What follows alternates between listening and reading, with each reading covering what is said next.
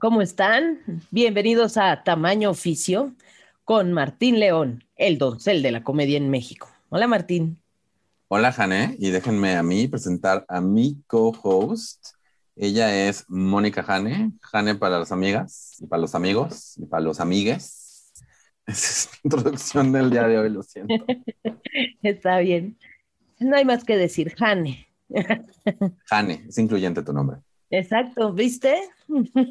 No me encanta que eres Jane por nombre y por apellido. Eso está padre. Yo pensé que era Jane, porque a veces escribes Jane, H-A-H-N-E, y a veces H-A-N-N-E. Ajá. Yo pensaba que era como de, ah, sí, pues muy, muy, muy libertina con su nombre, pero no, no. Han- escribirlo ella.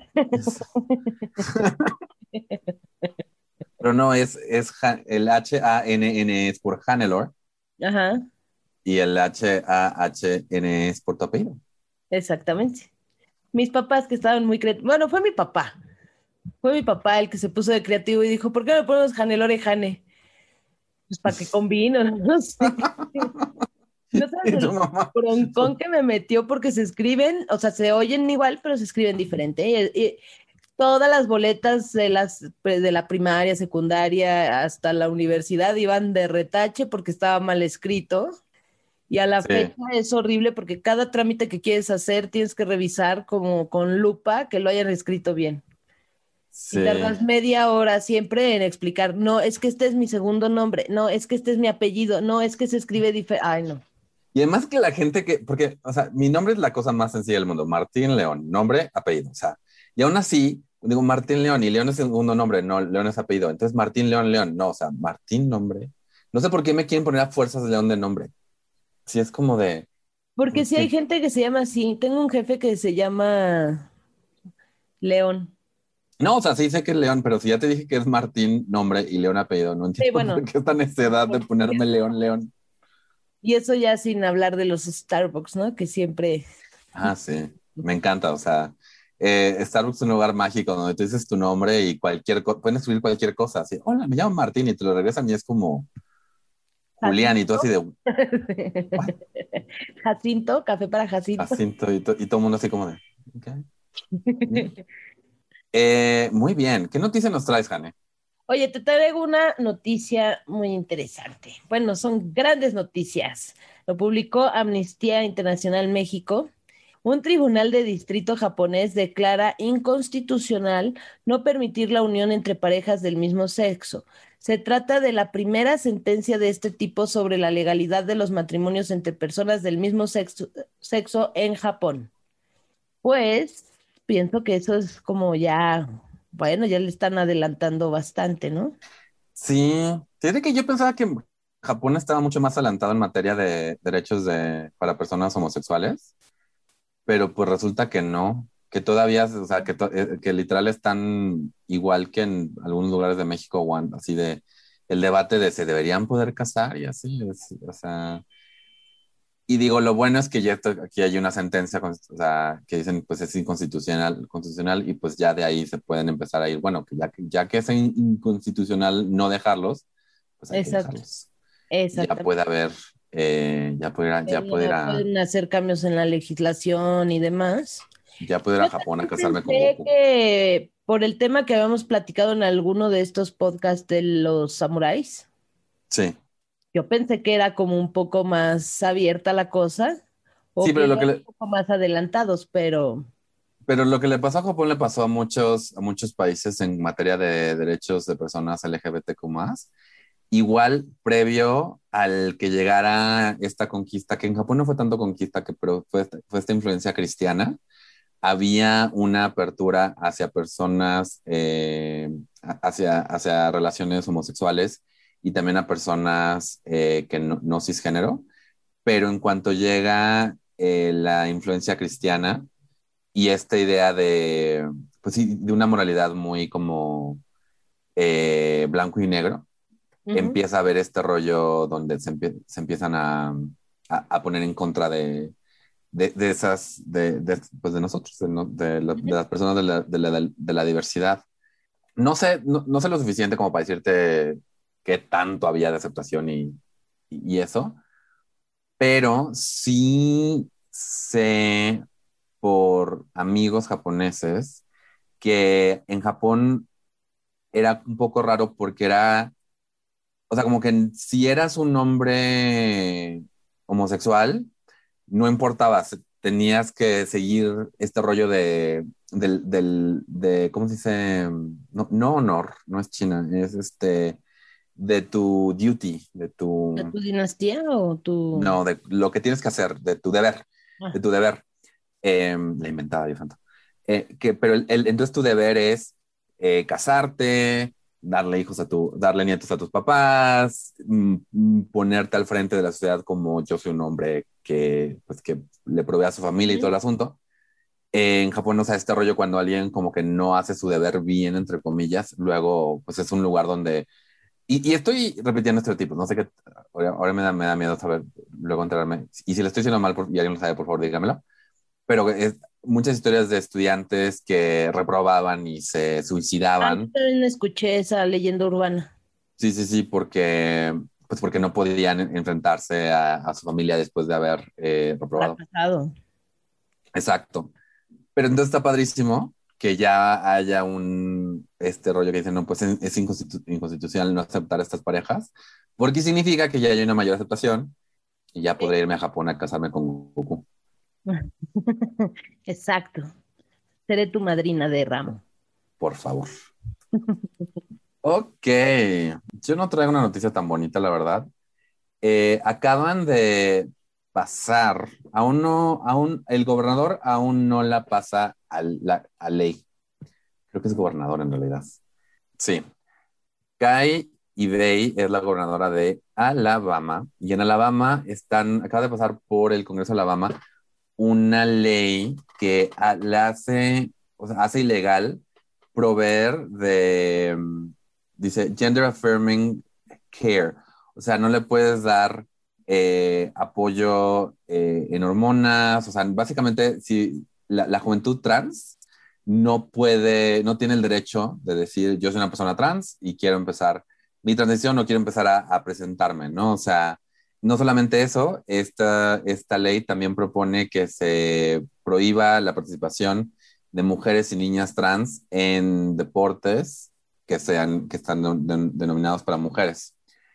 Obviamente todas las personas trans de Estados Unidos y el mundo están viendo esta legislación con mucho, mucho miedo. No, aún no pasa. Eh, va a llegar esto al escritorio de la gobernadora y ella tiene todavía que firmarlo para que se vuelva ley pero pues ya, así como ya hubo un voto de sí, no nos importa la juventud trans. Y más que no nos importa la juventud, trans, se están comprando este, este boleto completo de, de que aceptar a la gente trans va a destruir la sociedad de alguna manera, ¿no? Entonces que tienen que, entre comillas, defender a los niños.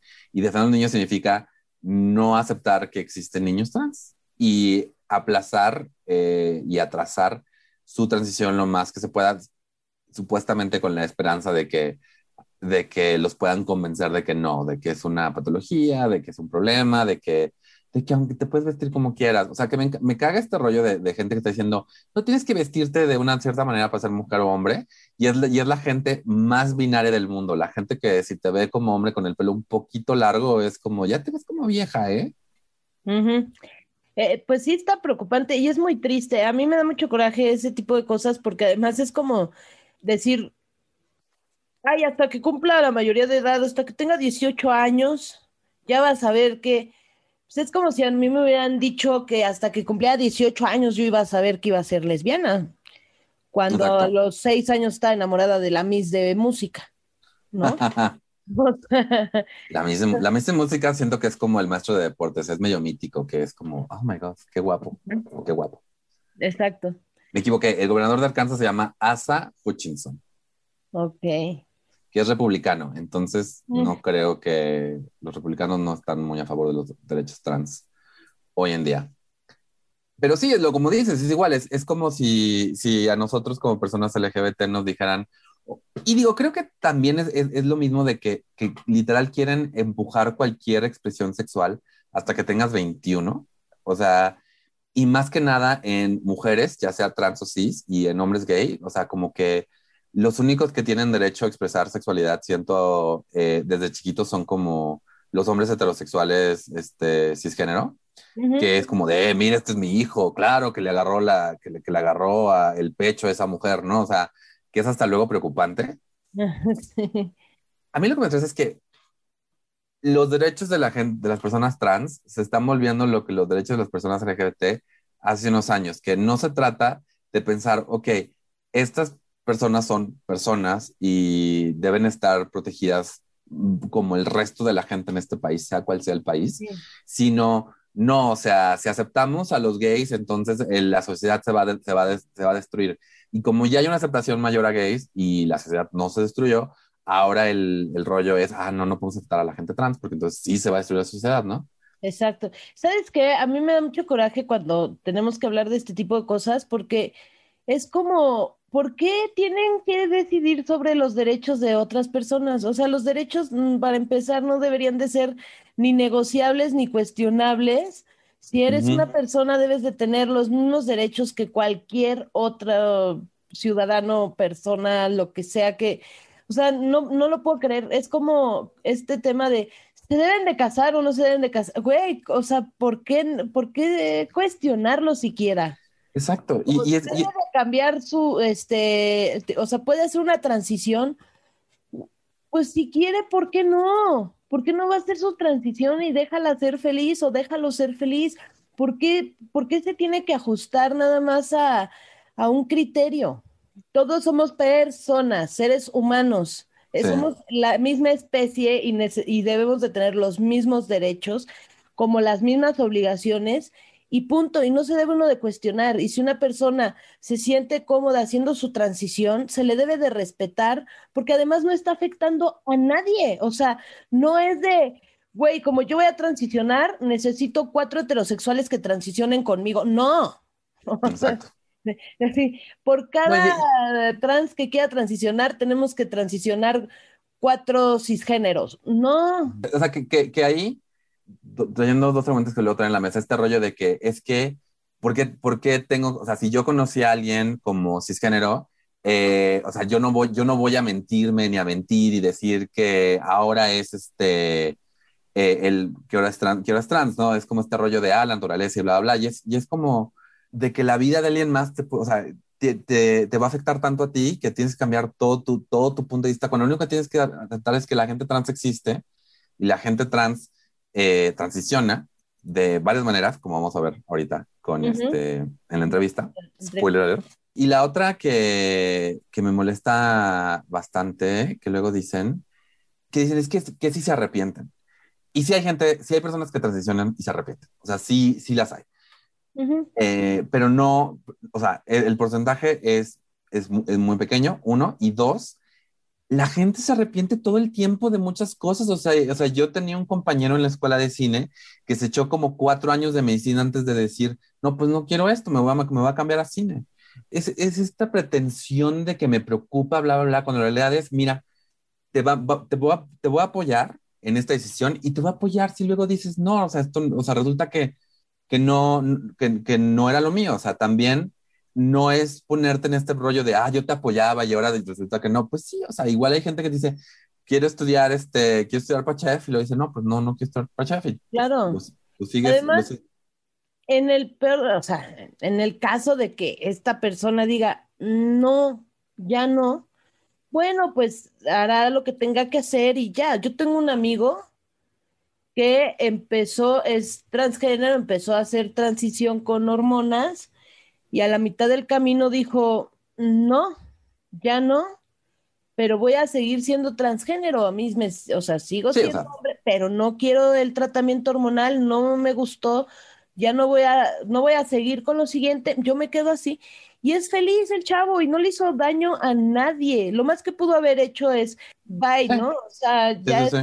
Bueno, no sé, yo, yo, yo la verdad es que pienso, en qué afecta tanto a la gente, por qué tienen que opinar tanto al respecto de, la, de los demás, o sea, ¿en qué momento se les afecta a ellos si alguien transiciona, si una pareja homosexual se casa, si otra pareja homosexual adopta? No entiendo por qué tienen que opinar tanto y por qué tienen, o sea, ¿qué, les, qué es lo que les preocupa? O sea, alguna vez algún este, cristiano me dijo, es que te vas a ir al infierno. Le dije, pues ya me iré, o sea, tú no te vas a ir conmigo, no te preocupes. Haz lo que tú tienes que hacer para no irte a tu infierno. Yo voy a hacer lo que tengo que hacer para vivir mi vida feliz. Bye. Exacto. O sea, no te preocupes por mí. Igual, o sea, no pasa nada, no, no te afecta. Exacto. E, X, exacto. Pero bueno. No sé por qué de repente iba a deletrar la palabra. Pues era como de, ¿qué estamos? ¿En Plaza Sésamo? Muy bien, pues si están en Estados Unidos, eh, les recomiendo por favor que manden cartas al gobernador de Alabama para que no pase esta ley. Exactamente. Sí tenemos, según estadísticas, algunas personas que escuchan en los Estados Unidos. Entonces, por favor, y pues apoyen a sus amigos y conocidos trans de cualquier manera que puedan. Exactamente. Pues hablando sobre el tema, tenemos a Elisa Sonrisas. Ella es este, bueno, ahorita es estando pera, ¿no? Es comediante. Y también diseño. Y diseño, exacto. Trae una historia muy bonita que tenemos que conocer. Así que, sin más que decir, los dejamos con Elisa Sonrisas. Sonrisas.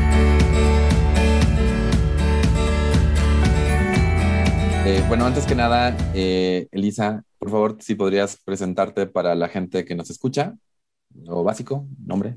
Claro que sí. Eh, hola a todos, todas, todes. Yo soy Elisa Sonrisas no se saquen de onda por esta voz tan femenina y hermosa que tengo, ¿verdad?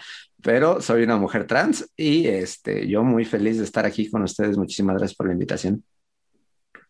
Al contrario. Gracias a ti, gracias a ti por estar aquí. En una no es cómo te presentarías en cuanto a tu, título profesional.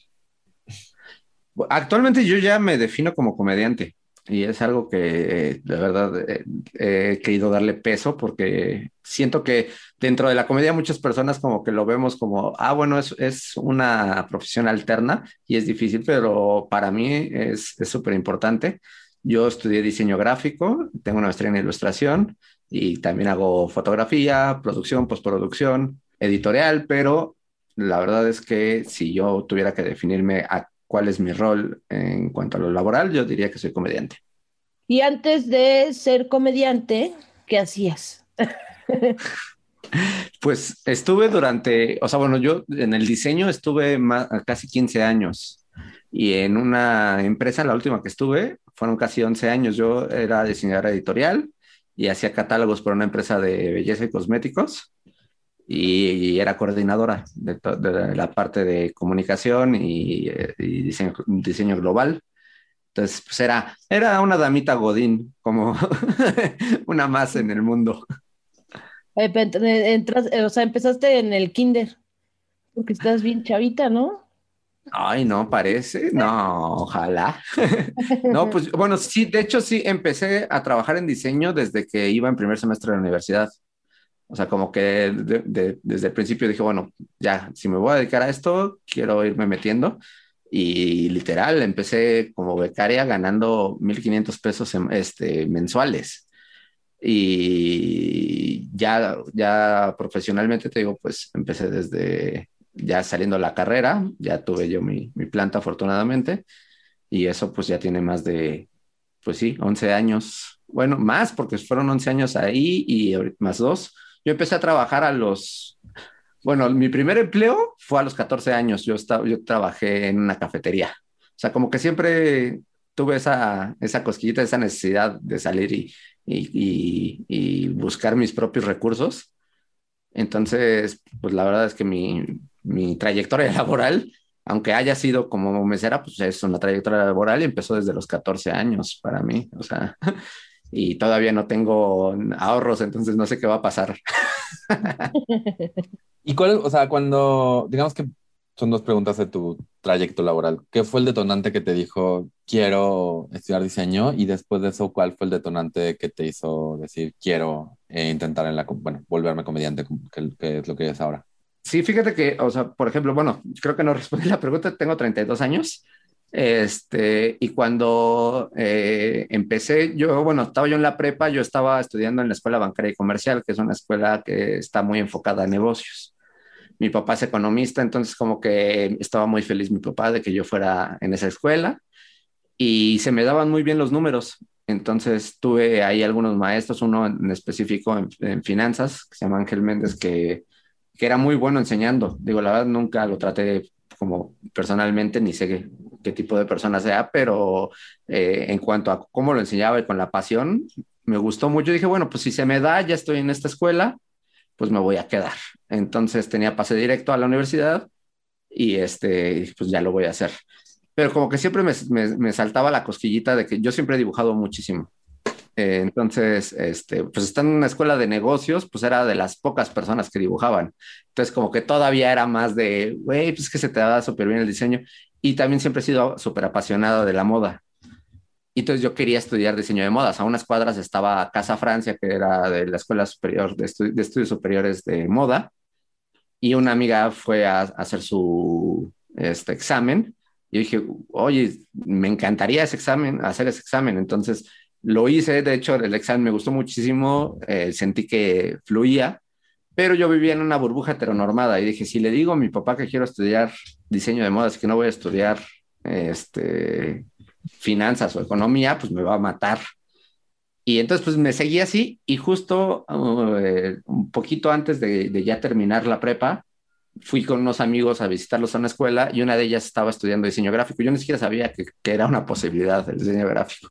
Y me empezó a enseñar sus trabajos y dije, wow, está súper padre. Y como me lo planteo de, pues es un medio de comunicación y es publicitario y todo, dije, bueno, aquí mi papá no me va a matar tanto. Entonces ya le fui y le dije que quería diseño. Sí, fue de todas maneras un impacto de cómo, eh, de qué vas a vivir, ya sabes. Y pues sí, terminé metiéndome al gráfico sin saber mucho y me encantó, la verdad, lo, o sea, creo que fue una, una excelente decisión, no me arrepiento absolutamente de nada. Y estuve trabajando durante muchos años en eso, pero a mí me gustan mucho los procesos creativos. Y eh, trabajando para una empresa o una agencia, pues siempre tienes limitantes, aunque no quieras. O sea, no te deja porque siempre el cliente te va a dictar cómo hacer las cosas y yo me sentía súper amarrada, o sea, era súper frustrante. Eso que te dicen en las empresas de, tienes este, un nivel de, para soportar la presión y la frustración, se me hace terrible, ¿no? Es como de no, o sea, ¿por qué me tendría que frustrar por hacer mi trabajo? Y entonces ya los últimos años yo ya, ya estaba harta, o sea, ya yo explotaba de cualquier cosita. Oye, ¿puedes subir un poquito más? Luego algo mínimo, ¿no? O sea, puedes subirle que me quitaba tres segundos y yo era de ¿por qué? O sea, ¿por qué alguien que no tiene idea de, de, cómo se comunican las cosas me tiene que venir a decir cómo hacerlo? Si mi, si mi jefe directo es un, diseñador de arte, eh, un director de arte, pues tiene noción, pero si llega el de cuentas a decírmelo o, o la de recursos humanos es de, güey, ¿por qué me lo estás pidiendo? Y me frustraba mucho, entonces yo ya estaba muerta por dentro, así, literal, yo ya no aguantaba estar ahí.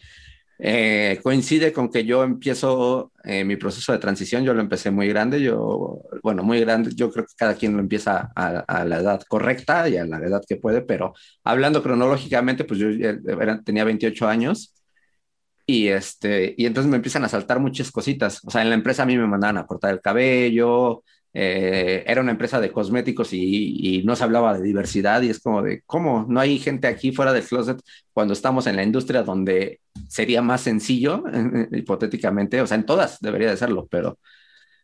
Y entonces yo eh, intento crear un comité, me hago una alianza con It Gets Better México y muevo cielo, mal y tierra para, para poder tener un stand en el día de la marcha y un día antes, literal en la noche, como 9, 10 de la noche, me marca mi jefe y dice, ¿sabes qué? No va. O sea, no, no, no lo vamos a hacer. Y entonces fue como para mí de, no, ya aquí algo mal. Entonces me empieza mi rebeldía, me empiezo a portar súper mal en la empresa, la verdad.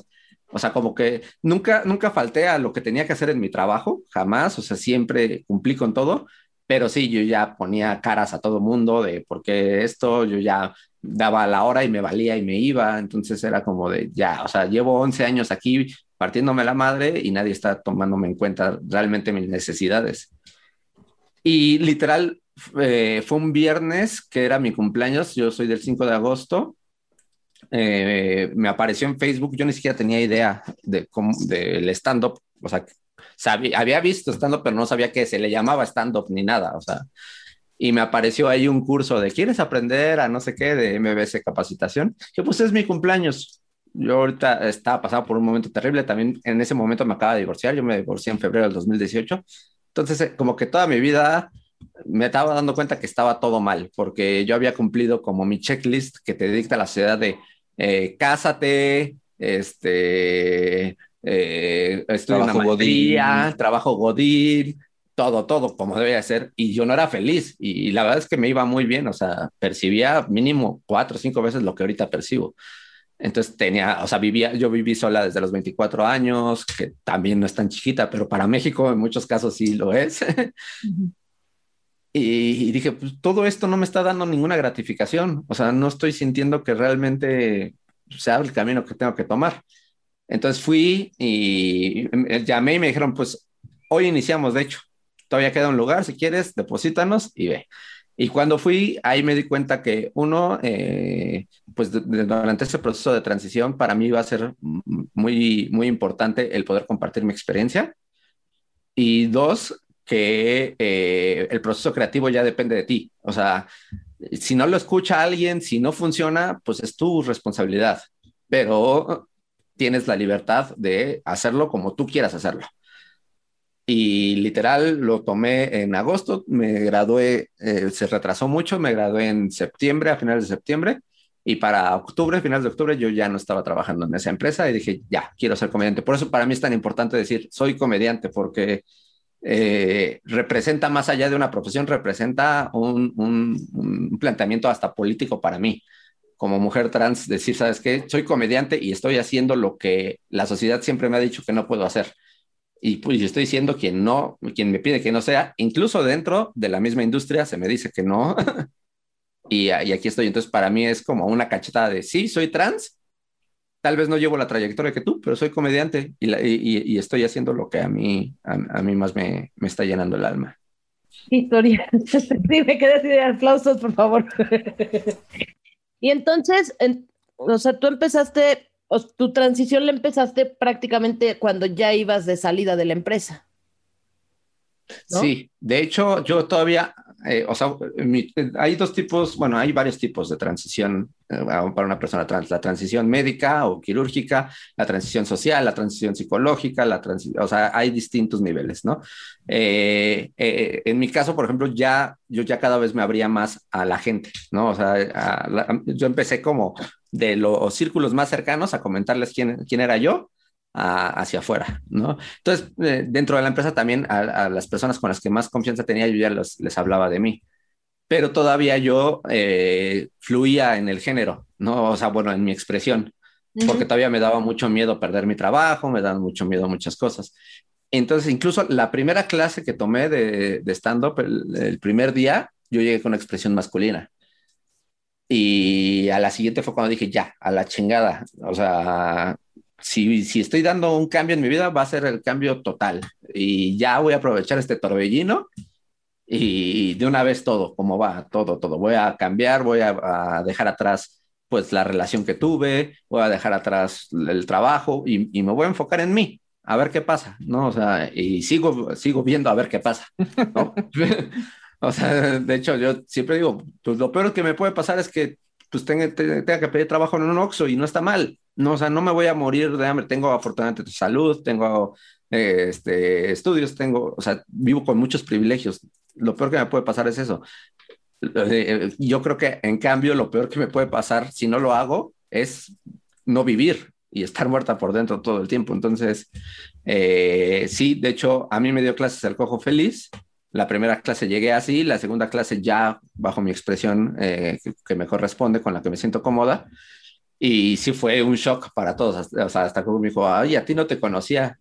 Le digo, ¿cómo no estuve la clase pasada? Entonces se quedó así como de, wow. Le dije, esta, esta es la persona que va a ser y es la persona que se va a subir al escenario y, abajo del escenario siempre voy a ser yo. Y creo que eh, por lo mismo también la comedia para mí me sanó.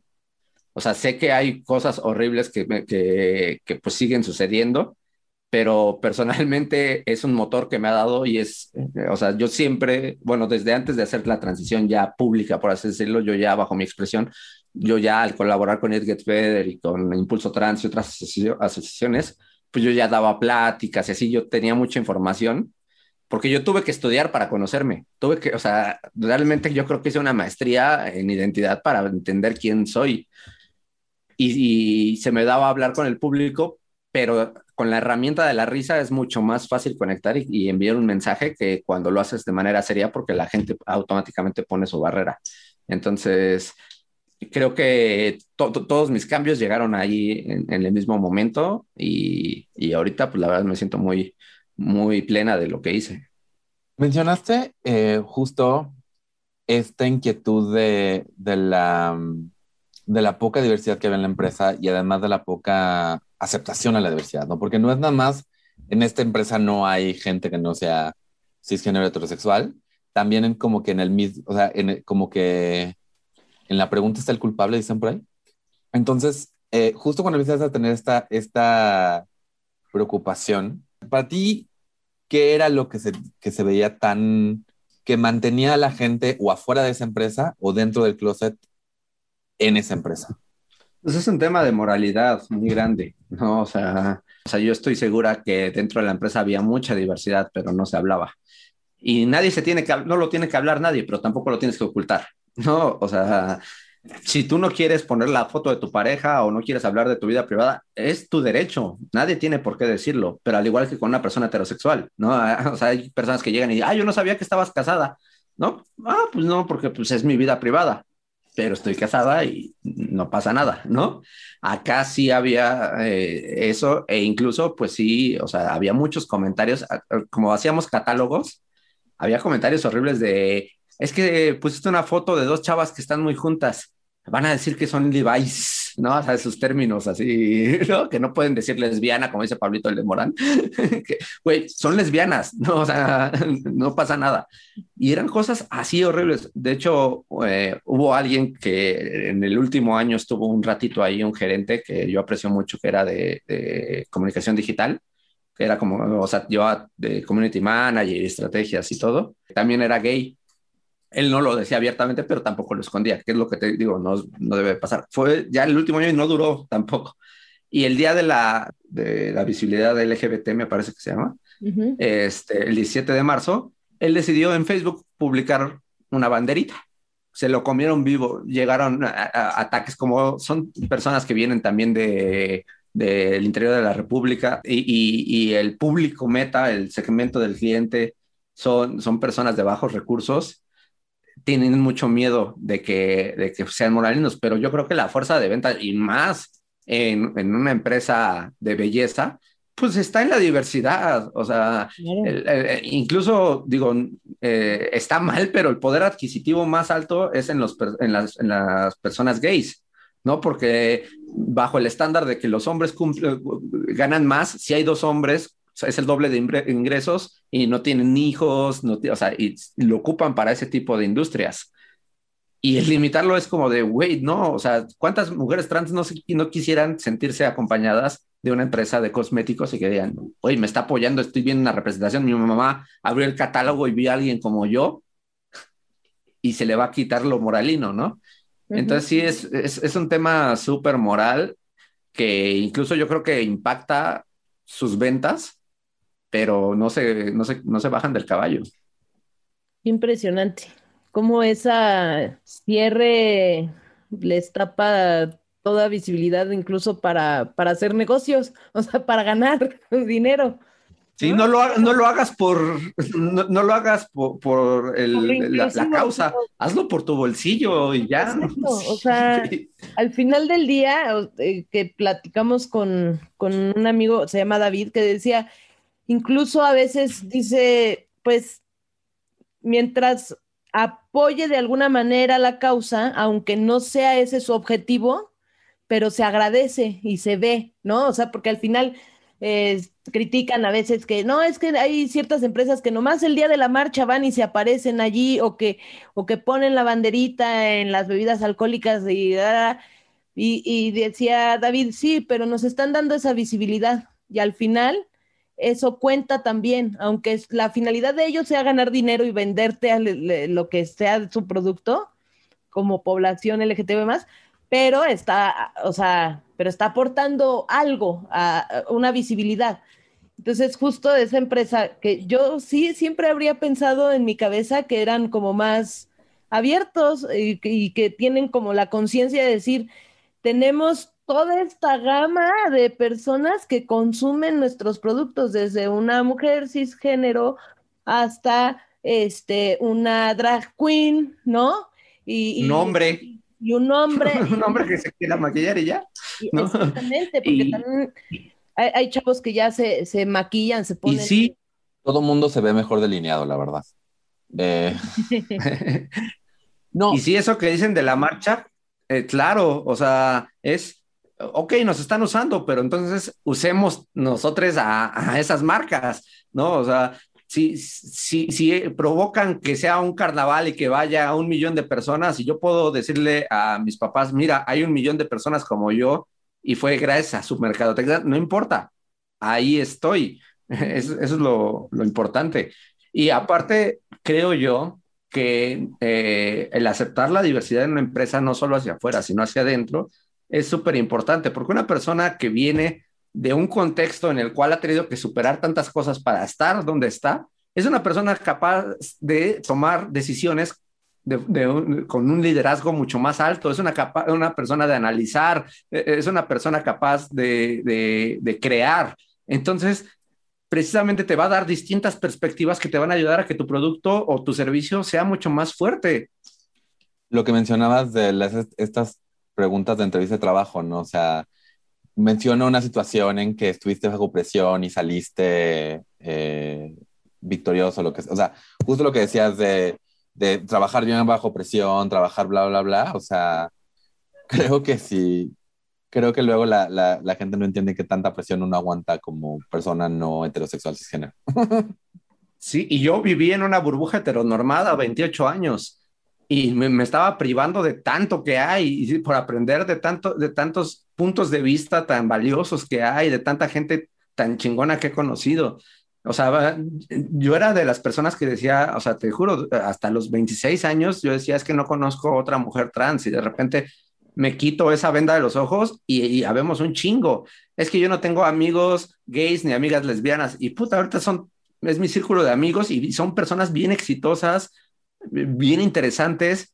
Muchas de, estas personas nos seguimos descubriendo que también eso es bien importante porque una persona heterosexual, por cómo la guía la sociedad, no, no se tiene que reinventar. Entonces, llega, un, momento en el que está en un estatus de confort porque dice, bueno, ya, ya, ya conseguí lo que, lo que tenía que conseguir y ahí me quedo. Y una persona de la diversidad no siempre busca cómo, cómo reinventarse, cómo cambiar su manera de pensar, cómo adquirir nuevas habilidades, porque el, mismo sistema nos obliga a eso. Entonces somos personas en constante aprendizaje y evolución. Y eso es lo que necesita una empresa para poder seguir creciendo. no, solamente no se, no se reinventa, sino más bien esperan, te esperan ya completo a los 15, 16 y que de ahí nada más sea como una exageración de, de la persona que supuestamente te convertiste a los 15, 16, que, que alguien espere que seas que, llegues a tu forma final a los 15, 16, 18, a los 21, es ridículo, o sea, cuando todavía tienes un montón de vida por vivir. Y creo que precisamente por eso tanta gente de la diversidad estamos en, en, ambientes creativos, porque uno, tenemos experiencias que contar, dos, tenemos, tenemos una visión diferente y, tres, tenemos esa necesidad de comunicar porque siempre se nos, se nos bloqueó para, o sea, nunca, nunca pudimos hacerlo. Entonces, pues, pues eh, eh, viene con, con, muchísimo más sentimiento, con muchísimo más emocionalidad lo que creamos que una persona que todo lo ha visto normal en su vida. Entonces no tiene capacidad de sorpresa ante nada. Sí, no solamente no hay capacidad de sorpresa, sino además es porque yo, yo, yo veo, o sea, como alguien que ha trabajado en, en marketing y en publicidad, es este rollo de no podemos vernos incluyentes porque entonces nuestros clientes que no son incluyentes nos van a dejar. Y ese es el miedo. El miedo es no puedo, no puedo ser tolerante porque si no la gente intolerante va a dejar de ser mi cliente. Y es como de, no te das cuenta que el éxito está en tener clientes que añadan, que, que sumen, que traigan más personas y no en clientes que es, no, nada más me vendes a mí y a la gente que es exactamente como yo. Tienen miedo, eso es, exactamente lo que le pasa a todo el mundo. Tienen miedo de que la tortilla se voltee. De, que, de que, bueno, ya yo estoy volteada, pero, pero que, que suceda eh, eh, lo, que, lo que ha sucedido al revés. O sea, siempre se nos ha limitado el acceso a muchas cosas. Entonces dicen, si, si permitimos que eso suceda, a nosotros nos van a quitar ese poder que tenemos. Cuando la diversidad no es eso, la diversidad es inclusión, e inclusión te incluye a ti, hombre blanco, heterosexual, cisgénero, ¿no? O sea, la idea que, que todo, todo, el mundo tenga las mismas, eh, pues los mismos derechos y los mismos alcances. Entonces, eh, definitivamente eh, ese miedo es, es, pues es absurdo porque al final el, el, pastel no se, divide, no se divide, crece el pastel. E, entonces, quien consume tus productos no los consume porque seas una persona eh, súper odiante. Lo consume porque, porque está en, en, su rango económico, porque tiene la, se funciona su, este, los resultados que da. No, no, no, no, no lo consume porque diga, ay, es que yo no estoy con una persona o con otra sí. Eso no sucede. Y entonces también comentabas eh, que igual ahora en la comedia te enfrentas a, ciertos retos. ¿Cómo es, esa, esos retos? ¿Cómo, ¿Cómo es? Pues de entrada que no hay todavía una gran representación. Afortunadamente ahorita yo ya conozco eh, personas trans que hacen comedia. Eh, a ver, está Somos cinco chicas trans que hacemos comedia ya. Eh, cuando yo entré, la única que hacía comedia era Ofelia Pastrana. Y para mí, por ejemplo, el que ella haya abierto ese camino, pues me, facilitó las cosas. O sea, probablemente yo no lo hubiera hecho si no hubiera tenido una representación como ella. Entonces yo eh, creo que es lo importante tener esa representación. Pero eh, Ofelia no está tan inmersa. O sea, a lo que es excelente comediante y todo, pero no es alguien que te encuentras en un open mic todo el tiempo o que no, no lo es. Entonces, a mí me tocaba mucho todo el tiempo explicar, ¿no? Arriba y, abajo del escenario. Y también como, pues, esa, esa onda misógina de, de que, pues, o sea, la, la, mayor discriminación que sufre una mujer trans es porque se identifica como mujer, no por ser trans. Entonces, al identificarte como mujer ya vales menos ante la sociedad o algo femenino. O sea, lo femenino vale menos socialmente. Y, o sea, yo he recibido comentarios de todo tipo, o sea, desde es que te va bien porque eres trans, y yo así de, güey, no mames, si supieras el trabajo que y el camino que tuve que recorrer para subirme a un escenario, o simplemente salir de mi casa y tomar un Uber y que el del Uber me esté discriminando para llegar aquí, no, no lo dirías. O sea, de hecho, para mí el momento de estar en el escenario ya es la explosión de emoción, ya es, ya, ya no es difícil, o sea, ya pasé por todo, o sea, güey, no me da miedo que me vea la gente en el escenario si todo el tiempo me están observando en la calle. O sea, ahí por lo menos me están observando y me van a escuchar lo que tengo que decir. Ha habido comentarios de, gente, de público abajo, me dicen, oye, qué chido está tu personaje. Hasta tengo un chiste de eso que digo, ah, no mames, perdón, me descubriste, soy Adal Ramones, güey, ¿no? Y me quito la... porque, porque no lo entienden. O ha habido comentarios que me dicen, es que solo hablas de que eres trans en el escenario. Y yo, no, güey, hablo de un chingo de cosas, pero a ti lo que te pica es que diga que soy trans. O sea, yo hablo de que me casé y me divorcié, hablo de que me gusta el fútbol, hablo de que quiero dejar de fumar, pero todo lo que diga siempre va a ser desde mi perspectiva, porque es mi vida. Si tú hablas de que tienes una pareja, pues estás hablando de una relación heterosexual. Si tú hablas de que este, estás jugando FIFA con tus amigos, pues estás hablando de algo heteronormado. Sí, o sea, no lo ven de, de esa manera y muchas veces lo que, bueno, esa, fue ya una, algo que medité hace poco, que muchas veces me han dicho es que para, para hacer, para evolucionar, y, hasta también lo hice un chiste, para salir de tu zona de confort, tienes que alejarte de estos temas. Y yo, güey, a ver, en primera, ¿en qué perro mundo esto es?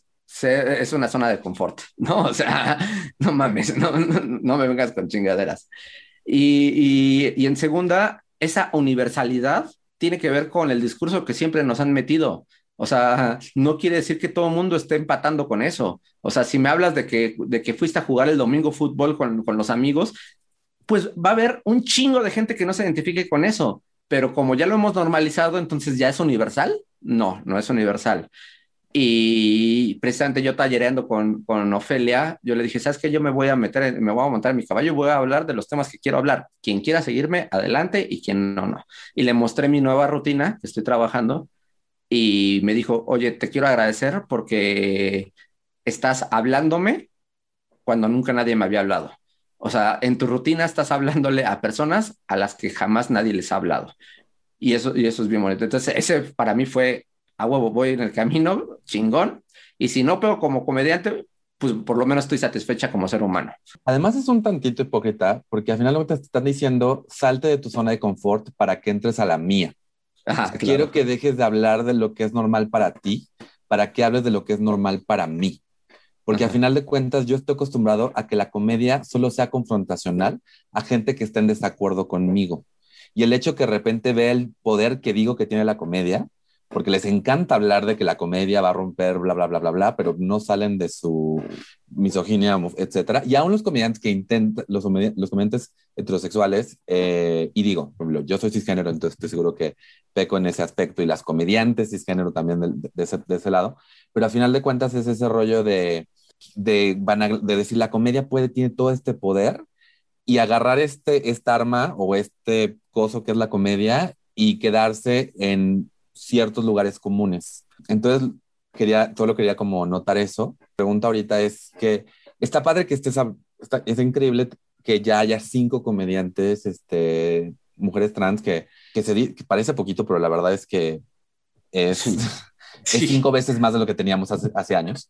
Y, y, a mí lo que me, lo, como que lo interesante de esto es que ustedes, ustedes cinco y las, y las, y las que vengan, eh, lo que van a hacer es que igual en un futuro alguien en tu situación en la empresa donde este, estás haciendo diseño, te está, yendo, te está yendo bien, eres buena en lo que haces, eh, igual va, va, a ser que una, en, un, en, en un futuro, la Elisa el futuro, se, se, quede contenta en su trabajo de diseño porque puede vivir, puede vivir aún, transicionando a los 28, puede tener, vivir su transición, la gente lo entiende. Y, y te quedas en un trabajo que te gusta, que te, que te llena. Eh, entonces, eh, está, eh, no, supongo que la pregunta es, ¿tú ves, este, ¿tú ves este futuro o te gustaría vivir en, obviamente te gustaría vivir en el futuro, pero ¿tú ves este futuro? Sí, veo este futuro, definitivamente, o sea, es algo, o sea, todas las representaciones, todo el, eh, esto que, que, se está haciendo, no hay forma de pararlo. O sea, lloren, chillen, patalen y digan, ay, es que ya no se puede decir nada, es que ya todo lo quieren no hay, no hay vuelta atrás. O sea, siempre vamos, siempre va a haber algo por qué luchar y siempre va a haber a alguien oprimido. Es imposible que no suceda. Pero de que, de que se van a abrir las puertas y que vienen cosas increíbles, vienen. No sé si me va a tocar vivirlo, pero, o sea, yo lo que hablaba con mi mamá es, a mí el, el vivir en esta época es un privilegio para mí, porque puedo hacerlo y porque aparte puedo abrir más puertas. Entonces, si tengo una misión en mi vida es esa, ¿no? O sea, a mí me hubiera dolido mucho que con todos los privilegios que tengo llegara a suceder ese cambio y yo no haber estado ahí, ¿no? Porque hay gente que no tiene esos privilegios y se está jugando la vida allá afuera por hacerlo. Entonces, es, es maravilloso. Y eso que te digo que dicen, ay, es que ya no se puede, se puede decir nada. No, se puede hacer chistes de lo que quieras, pero precisamente por eso necesitamos diversidad de representaciones para que cada quien cuente su propia historia, porque yo no voy a dejar que tú sigas contando la mía y la sigas contando mal y sigas este, minimizando ¿no? lo, que, lo que yo vivo. Eh, también eh, creo yo que, por ejemplo, es algo que le he dado muchas vueltas. Me cae cuando dicen los, los comediantes que me gusta el humor negro. ¿Por qué no lo entiendes? Es, es, es humor negro. No, güey. El humor negro no es eso. El humor negro es confrontativo. El humor negro es político. El humor negro es hablar de las cosas que a la gente les, les incomoda pero que es necesario hablar. No, no llegar y reírte de alguien que, que, que, está debajo de ti. Eso no es humor negro, es el humor fácil que siempre se ha dado. El humor negro nació como una respuesta política, cuando no se podía hablar de la política, cuando no se podía hablar de la religión. Eso era humor negro. En estos momentos tu, tu, humor de es que le pegué un jotito o es que, este, no sé, eh, a mi vieja la mandé a hacer un sándwich. Eso no es humor negro, es humor, es humor pendejo, perdóname. Sí, es bienvenido a los, a los 60 cuando este era un chiste ya viejo en realidad. Exacto. Aparte que a veces confunden el humor negro con ofender a los demás, ¿no? Y burlarse de los demás y como que... Oye, pues justo ya nos estamos acercando al final, mi querida Elisa. Y entonces te va mi super pregunta. A ver. siguiente.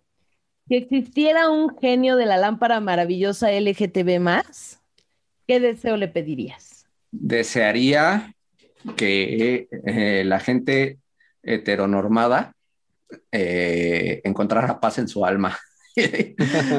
Porque creo que del lado del LGBT estamos, o sea, bueno, existe misoginia, existe eh, racismo, existe todo también dentro. Somos seres humanos, o sea, puede haber una mujer trans que sea una mierda de persona, puede haber, ¿no? O sea, eso no. Pero hablando de colectivo y hablando como a nivel conceptual, creo que tenemos muy claro lo que significa que todos tengamos que respetarnos a todos, ¿no? Lo que creo es que la gente tuviera, la gente heterosexual encontrara esa paz y, supiera que no tuviera miedo, porque como decías tú, este, Martín, es, tienen un chingo de miedo. O sea, no es, realmente ya no es odio, es miedo de que se les, se les, se les, se les acabe el poder que han ejercido siempre. Y ese poder no, no, no se va a voltear, nada más se va a nivelar, que es lo que tenemos que hacer. Eh, pues la verdad, muchas, muchas, muchas gracias, Elisa. Eh, antes, antes de, irnos, eh, algo que le quieras decir a la gente LGTQ más que esté, esté pensando en volverse comediante. Pues uno, que sepan que como en todas las industrias hay mucha mierda. Y el problema de aquí es que hay mierda que tiene una expansión de voz, ¿no? Y que tiene mucho alcance. Esa es la, la, la gran diferencia, que las palabras pueden impactar muchísimo pero que precisamente necesitamos otro tipo de discursos y otras voces. necesitamos de este lado y van a estar cobijadas. O sea, yo he tenido la fortuna de, encontrar gente que me, me ha arropado y, eso es muy bonito y que, pues ahora sí que sea la decisión que, quieran tomar. Como dices, si, si tal vez lo que no, no, necesiten ser comediantes para poder ser quienes son, ¿no? Tal vez dentro de, ya sea como mujer trans en una estética, en el sexo servicio, en una oficina, eh, en un hospital o en la comedia, eh, pues no, eh, o sea, dentro de sus posibilidades, porque sé que no todo el mundo tiene los mismos privilegios para hacerlo, este, se muestren como son porque hace mucha falta que, estemos de este lado. Muy bueno. Muchas gracias, Elisa. Muchas gracias. Un abrazo soy súper fan de ustedes, ¿eh? Son lo máximo como personas y como comediantes también los admiro mucho. No, yo también te admiro mucho.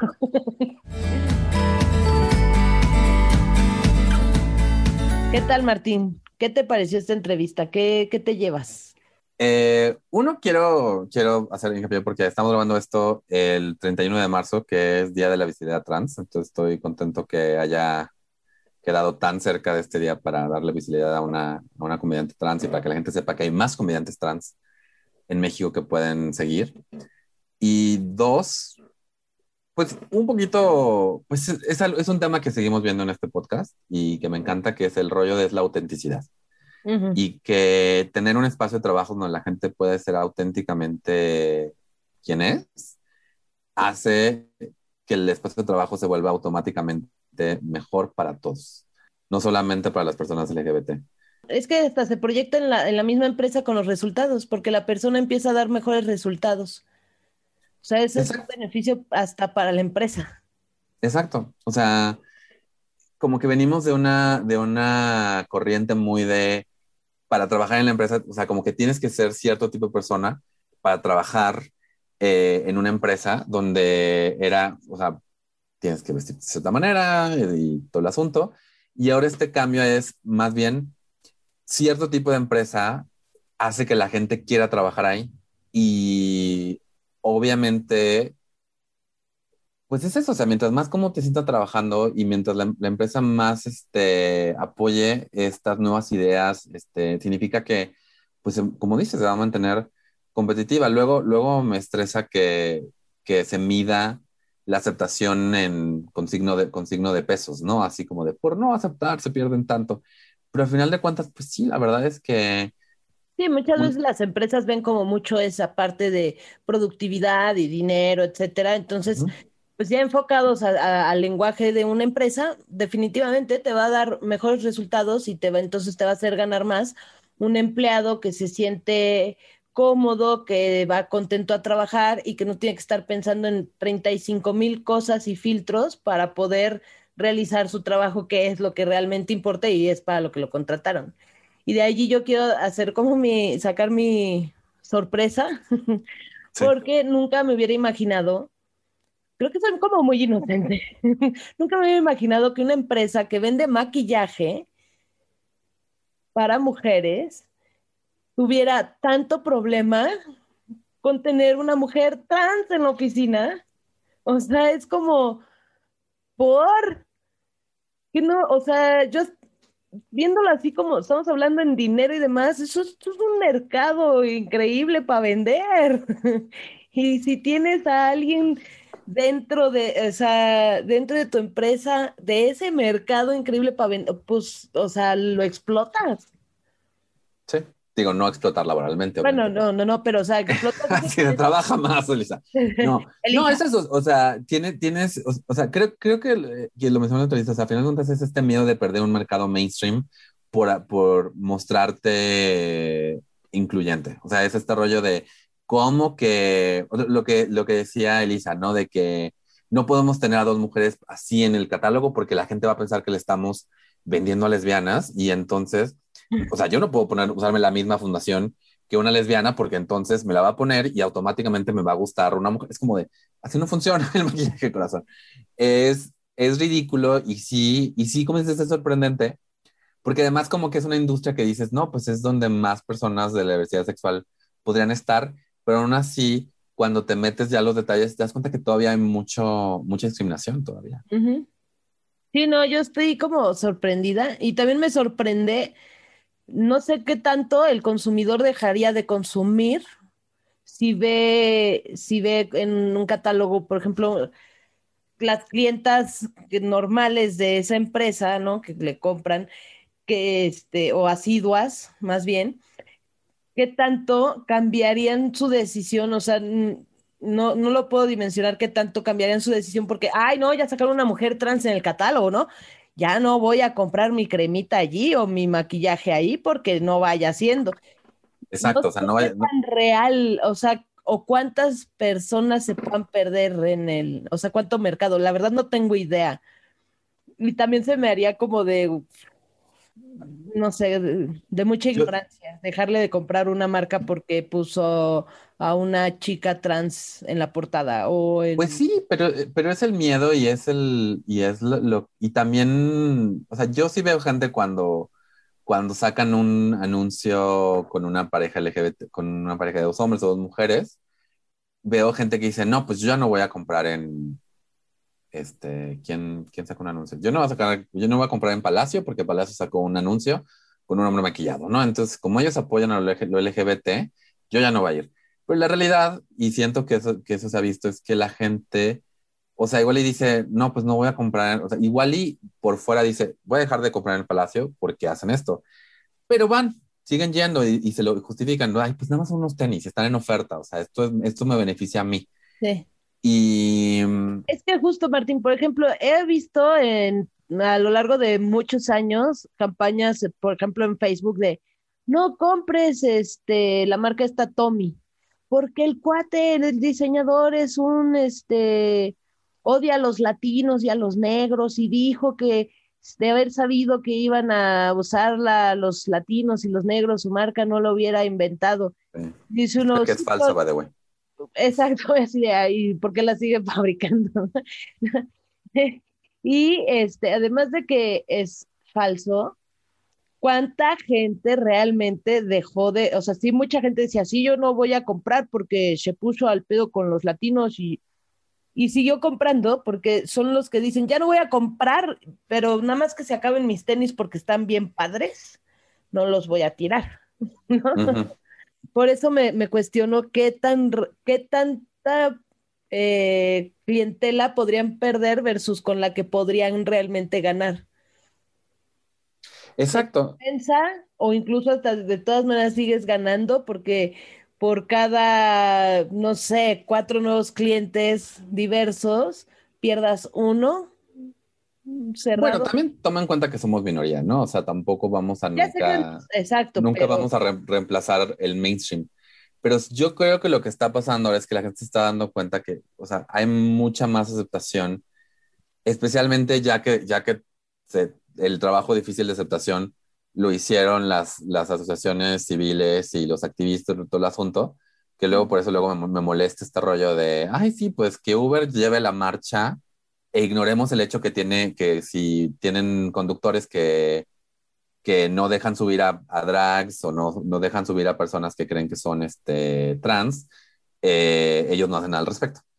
Por, por otro lado, pero también, digo, a fin de cuentas, para mí es este rollo que igual, igual y nunca se va a reponer, igual, igual, igual y sí vas a perder clientes, pero también, de nuevo, yo creo que vas a perder clientes que dicen, yo solo, yo solo quiero comprar de, de marcas que compren, o sea, que su- sus clientes son iguales a mí. Y eso siempre va a ser limitante versus clientes que te dicen, "No, pues yo estoy buscando un producto que sea bueno para, para muchas personas. Y, es, y yo creo que esos son los productos que van, que, que deber- deberíamos apoyar, punto. Y que los productos que dicen, no, o sea, este producto solo es para personas heterosexuales blancas. O sea, uno, me, me molesta muchísimo que eso lo digamos aspiracional. ¿verdad? Y Ujú. dos, pues hay una diversidad de gente en todo el mundo y no entiendo por qué de repente la gente se pone este rollo de, no, la del, la del anuncio es demasiado morena, entonces pues no es para mí. Ajá, Están vendiendo chirios, o sea, saben ricos, relájate un montón. Exacto, exacto. Entonces, pues veremos. Pero sí me sorprendió bastante eso de, de una Sí. empresa. y- o sea, no sé, como que bueno, de entrada cualquier empresa se me haría como bastante mal visto que hicieran lo que hicieron estos cuatitos, pero una empresa que vende maquillaje y que discrimine a una mujer trans, pues es como, ¿Por qué? Exacto. o sea, ah, brutal. A mí, yo soy un poquito más cínico, no me sorprende tanto, pero sí, sí, o sea, sí es como de, güey, o sea, no es posible que te importe más tu prejuicio que tu cliente. Exacto. Y, y, pues la verdad, disfruté muchísimo esta entrevista con Elisa y por favor, sí, la- por favor síganla en sus redes sociales, Elisa Sonrisas. Eh, vean- vayan, vayan a verla o vean sus shows en línea. Eh, porque pues hay que, hay que, también hay que apoyar la comunidad diversa. ¿Y qué recomendaciones traes tú hoy? Yo traigo eh, un, de recomendación un webcomic en inglés, pero no me, luego no me encanta recomendar webcomics porque, porque están a la mitad y luego no se acaban. Pero este ya se acabó, ya lo terminaron. Se llama Long Exposure, como expresión larga. Es un webcomic por la autora Mars Hayward. Y se trata de dos chavos que se conocen en la escuela. Uno de ellos es como el chico problema y otro es un poquito más nerd. Y pues se tienen, em, hacen un proyecto juntos y se exponen a una energía que les da superpoderes. Entonces, la verdad, a mí me gusta mucho. Se, como dije, ya, ya, ya acabó. Y lo que más me encanta de este cómic es, un- es una playera que me va a comprar. Porque haz de cuenta que es una playera que dice Gay Pride, pero el Pride está tachado y dice Wrath. Entonces, en vez de orgullo gay, es furia gay. Eso, Con eso me identifico bastante. muy bien. Me encantó esa. Furia gay. ¿Y tú qué nos recomiendas, Jani? Yo les traigo a promocionar. En Facebook tengo con Mini un programa que se llama, una página en Facebook que se llama La Lenchería, para quienes no, no, no la conozcan. Estamos ahí Mini y yo y platicamos igual de temas como más diversos y muchas veces echamos como más, este, más bromas y guasa, exactamente, como dice Mini, vamos a echar la guasa. Bueno, pues vamos a cumplir el 7 de abril un año de haber empezado. Aplauso, vamos. yay. Y ya un año estamos muy contentas. Y entonces vamos a hacer un show de stand-up en línea donde nuestro querido Martín León, el doncel de la comedia en México, será nuestro host y tendremos varios comediantes, todos ellos LGTB+. Entonces vamos a tener niños gays, niñas lesbianas, bisexual, chica trans, Ah, Elisa Sonrisa. ¿Y dónde, ¿Y dónde van a...? Elisa va a estar ahí, ¿verdad? Exacto. Y va, lo pueden ver el miércoles 7 de abril a las 9 de la noche en La Lenchería en Facebook. Sí, lo podemos buscar como... ahí el flyer en, en tamaño oficio para que lo puedan ver. Exacto. Este, y consultar y no se les olvide. Va a estar muy divertido. La verdad es que es pura comedia diversa. Y va a estar muy padre. Pues muy bien, muchas felicidades, Jane. Eh, un año haciendo un programa se dice fácil, pero la verdad es que mucha gente se queda a las dos semanas. Y, y pues yo he tenido el gusto de ser invitado a este programa eh, ya cuatro veces, creo. Y la verdad eh, me gusta mucho y espero que más gente pues se sume a la lenchería. Así es. Muy bien, bien. Ah, no, ¿vas a decir algo? Creo que lo mismo que tú, vas. Cuéntanos, ¿cómo te encontramos en tus redes sociales? Eso es lo que iba a decir, pero yo te iba a decir, te a ti. A mí me pueden encontrar en, en redes sociales como Mintonarel. Martín León con las letras revueltas, Mintonarel en básicamente cualquier lugar donde haya red social. ¿Y tú, Jane, dónde te encuentras? A mí me encuentran en todas las redes sociales como Comedia con H. Pueden encontrarnos como Tamaño Oficio en Twitter y Facebook. Eh, por favor, escúchenos en Spotify, Apple Podcast, denos follow, déjenos review en Apple, eso ayuda bastante. Y habiendo dicho eso, eh, terminemos esta junta que puede haber sido un email. Saludos cordiales. Vámonos, que aquí espantan.